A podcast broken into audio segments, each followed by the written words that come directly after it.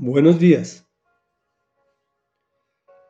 Todo el pueblo confirmó el pacto. Es el nombre de la sección que vamos a leer hoy de la palabra del Señor y es la segunda de cinco partes en que dividimos el capítulo 23 del segundo libro de Reyes. En contexto, el rey Josías hizo lo que agrada al Señor. El sumo sacerdote le dijo que había encontrado el libro de la ley se lo entregó, lo leyó y convocó a la nación entera al templo. Allí se lo leyó a todo el pueblo y continuamos acá.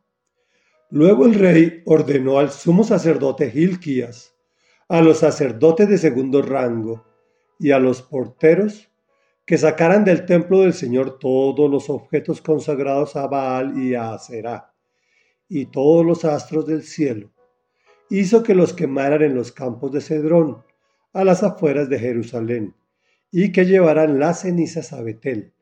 También destituyó a los sacerdotes idólatras, que los reyes de Judá habían nombrado para quemar incienso en los altares paganos, tanto en las ciudades de Judá como en Jerusalén, los cuales quemaban incienso a Baal, al sol, a la luna, al zodiaco y a todos los astros del cielo.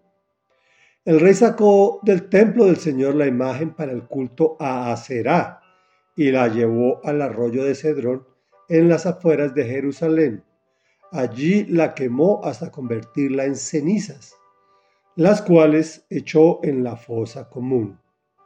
Además, derrumbó en el templo del Señor los cuartos dedicados a la prostitución sagrada donde las mujeres tejían mantos para la diosa Aserá. Josías trasladó a Jerusalén a todos los sacerdotes de las ciudades de Judá y desde Guebá hasta Berseba. Eliminó los santuarios paganos donde ellos habían quemado incienso. También derribó los altares paganos junto a la puerta de Josué, gobernador de la ciudad, que está ubicada a la izquierda de la entrada a la ciudad. Aunque los sacerdotes que habían servido a los altares paganos no podían ministrar en el altar del Señor en Jerusalén, participaban de las comidas sagradas junto con los otros sacerdotes. El rey eliminó el santuario llamado Tofet, que estaba en el valle de Ben Inón, para que nadie sacrificara en el fuego a su hijo o hija en honor de Moloch se llevó a los caballos que los reyes de Judá habían consagrado al sol y que se habían puesto en la entrada del templo del Señor, junto a la habitación de Natán, Melech, el eunuco encargado del recinto. Josías también quemó los carros consagrados al sol. Reflexión. Es sorprendente cómo algunas personas entienden la palabra de Dios e inmediatamente la ponen en práctica. El rey ordenó limpiar el templo de toda idolatría y astrología. Con su autoridad monárquica solo reconoció el culto al único Dios, elevó los valores morales del pueblo, derrumbó en el templo del Señor los cuartos dedicados a la prostitución sagrada, desestimó el sacrificio de niños inocentes.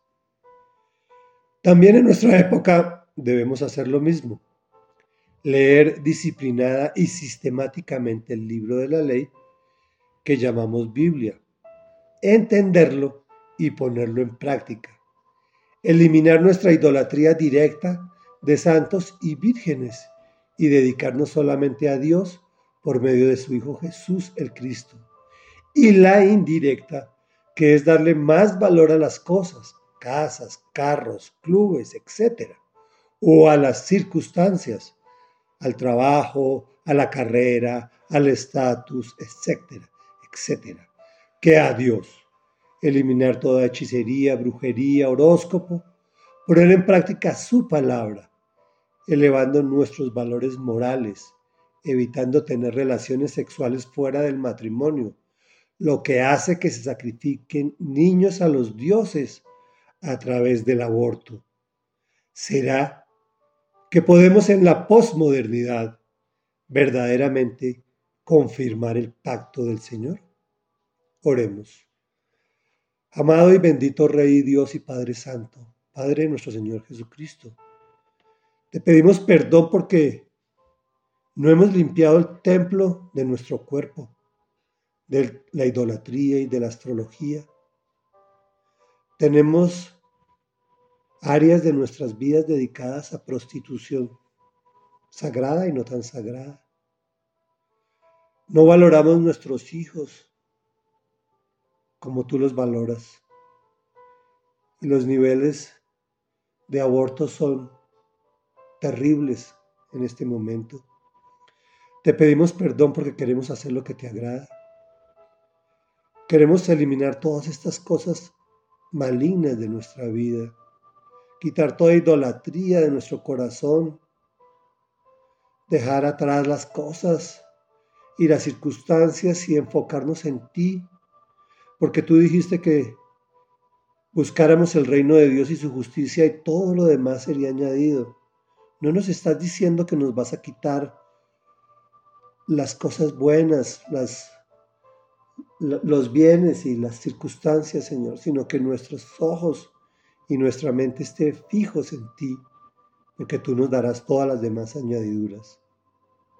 Queremos confirmar el pacto a través de tu Hijo Jesucristo a quien reconocemos como nuestro Señor y nuestro Dios, como el verdadero camino y único camino al Padre, porque Él es la verdad.